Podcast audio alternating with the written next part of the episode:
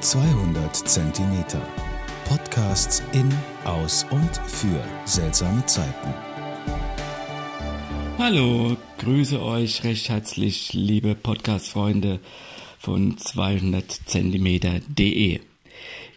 Euer Udo Haas möchte euch heute eine Frage mit auf den Weg geben. In welcher Filterblase lebst du oder leben wir? Die Filterblase könnten wir auch als Informationsblase benennen, ist ein Begriff, der aus der Medienwissenschaft kommt und beschreibt, dass wir nur noch mit unseren Gleichs in Kontakt sind. Aber wie kommt dies? Im Netz passiert es folgendermaßen. Wenn wir irgendeinen Suchbegriff eingeben, dann gibt es im Hintergrund mathematischen Berechnungen und ähm, die dann äh, herausfiltern, welche Infos ich angezeigt bekomme und nicht. Und Hintergrund dieser mathematischen Berechnungen sind natürlich zum Beispiel Informationen über mich, zum Beispiel mein Standort, mein Alter, mein Geschlecht, mein Kaufverhalten, meine Hobbys, für das, was ich mich für, für was ich mich interessiere, vielleicht sogar noch das Einkommen und so weiter. Das heißt, mit der Folge passiert Folgendes, dass wir nur noch ganz besonders die Infos bekommen, die wir ähnlich sind. Und andere Infos sind wir dann nur noch schwerer, schwer oder überhaupt nicht mehr zugänglich. Und dies machen natürlich soziale Medien wie Facebook ganz genauso. Dann kommt es dazu, zum Beispiel, dass ich nur noch auf Menschen treffe, die eine ähnliche Meinung haben wie ich und äh, mit anderen Menschen gar nicht mehr so in Kontakt komme. Das ist schade, denn dann werde ich nicht mehr mit anderen Meinungen konfrontiert. So kommt es dazu, dass sich Menschen natürlich auch äh, isoliert werden, isoliert in ihrer eigenen Gruppe. Ich fühle mich dann vielleicht wohl, weil diese Menschen um mich herum die gleichen Meinungen haben, aber ich bin von der Realität ganz weit entfernt. Und deswegen Informationsblase. Ich befinde mich mit Gleichgesinnten in meiner Blase und habe vielleicht das Gefühl, dass die ganze Welt so sei. Aber jetzt könnten wir natürlich auf Facebook schauen, auf Google schauen, auf die schimpfen, was die da so alles machen. Aber machen wir in der Gesellschaft, in der analogen Gesellschaft, nicht so was Ähnliches? Schauen wir uns mal die Gesellschaft an, an wenigen Punkten, und wir könnten erkennen, vielleicht, wahrscheinlich, ich bin mir sogar sicher, leben wir alle in solchen Filterblasen. Zum Beispiel vom Beginn an des Lebens werden Unterschiede gemacht. Wir treffen Entscheidungen, kleine, große Entscheidungen und diese Entscheidungen bewirken, dass wir in uns einen bestimmten Rahmen, in einem bestimmten Raum bewegen. Zum Beispiel diese Entscheidung, wo gebär ich zum Beispiel, stellt sich die Frau die Frage oder die werdende Eltern. Soll es eine Privatklinik sein, wo ich eine Hebamme für mich habe? Oder soll es in einem konventionellen Haus sein, in einem kommunalen Krankenhaus, wo vielleicht die Hebamme zwischen drei und vier Gebärende hin und her springen muss. Dann gibt es weitere Fragen, weitere Entscheidungen. Zum Beispiel die Entscheidung, in welchen Kindergarten bringe ich mein Kind.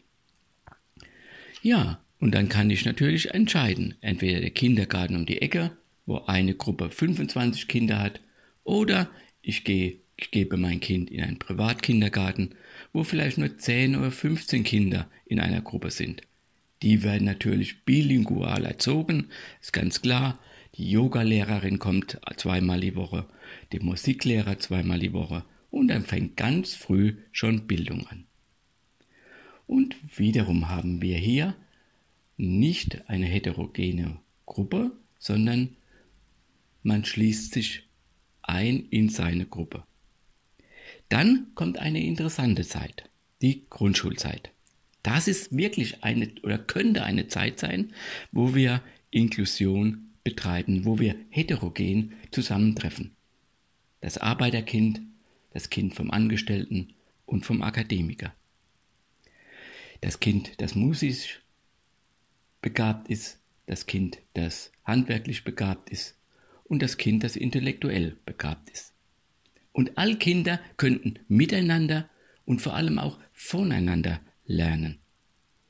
Aber leider ist dies nur vier Klassen der Fall. Dann wird wieder ausgesiebt. Dann wird, werden die kognitiven Leistungen vorangestellt und dann wird ausgesiebt. Gymnasium, Realschule Plus, was früher die Hauptschule war und vielleicht sogar Spezialklassen noch. Ja, und was aus den Menschen wird, ist klar. Die Gesellschaft hat es schon vorgesehen. Der, wo Realschule hat oder Hauptschulabschluss, der soll Handwerker werden und die anderen sollen ihren Master- und Bachelorabschluss machen. So funktioniert die Spaltung einer Gesellschaft. Aber wir kennen das auch im, in unserem Berufsleben so.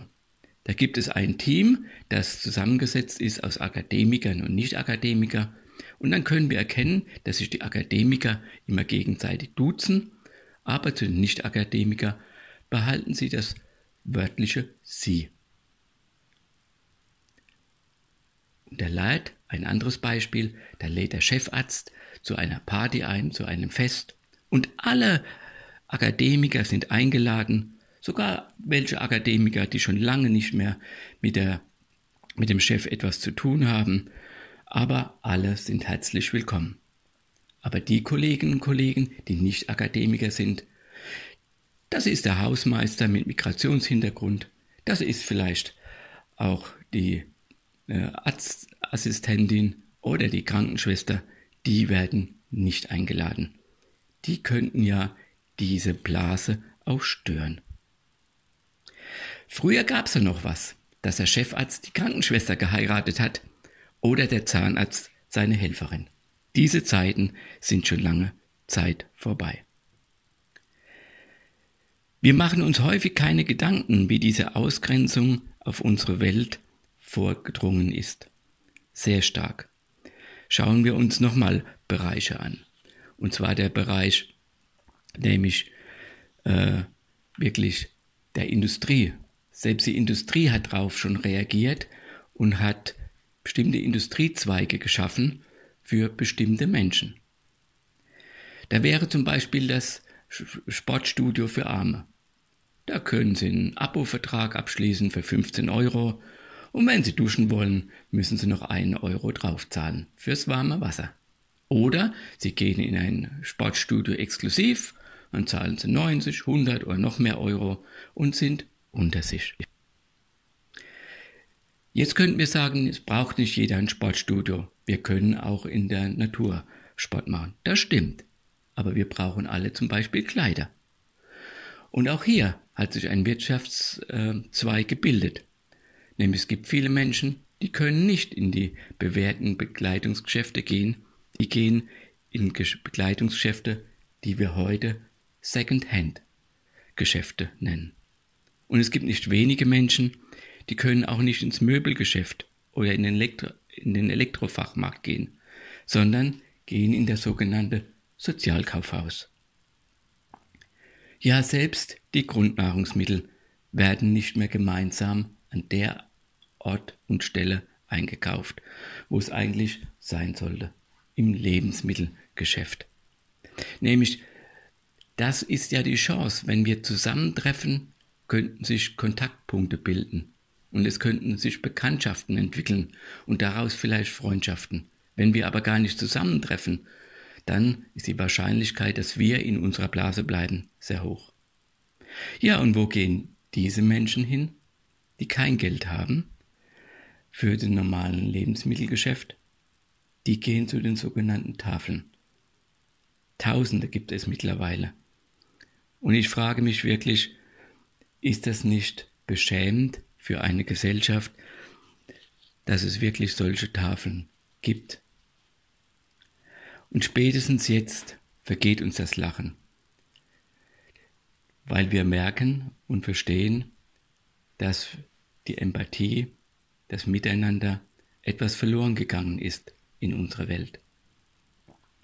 Und wir werden uns bewusst, das, was das Internet, Facebook und Co betreibt, das betreiben auch wir. Wir könnten das verändern. Wir könnten heraustreten aus unserer Blase. wir könnten es anders gestalten.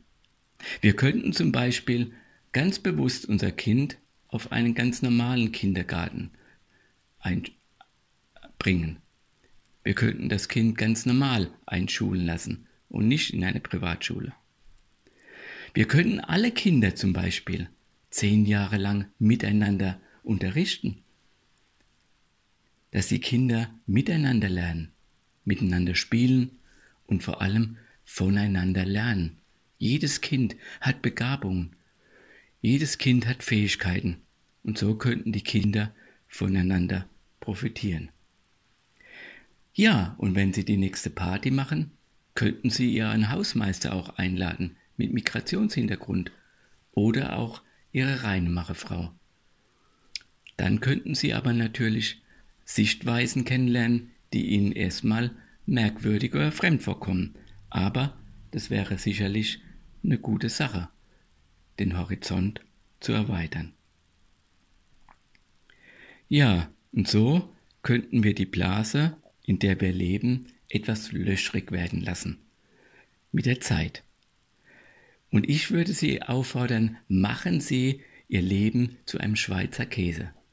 In dieser Blase gibt's hin und wieder auch mal ein Loch, wo Sie herausblicken können. Nämlich dann besteht auch die Gefahr nicht, dass Sie das, was Sie in der Blase wahrnehmen, als real wahrnehmen.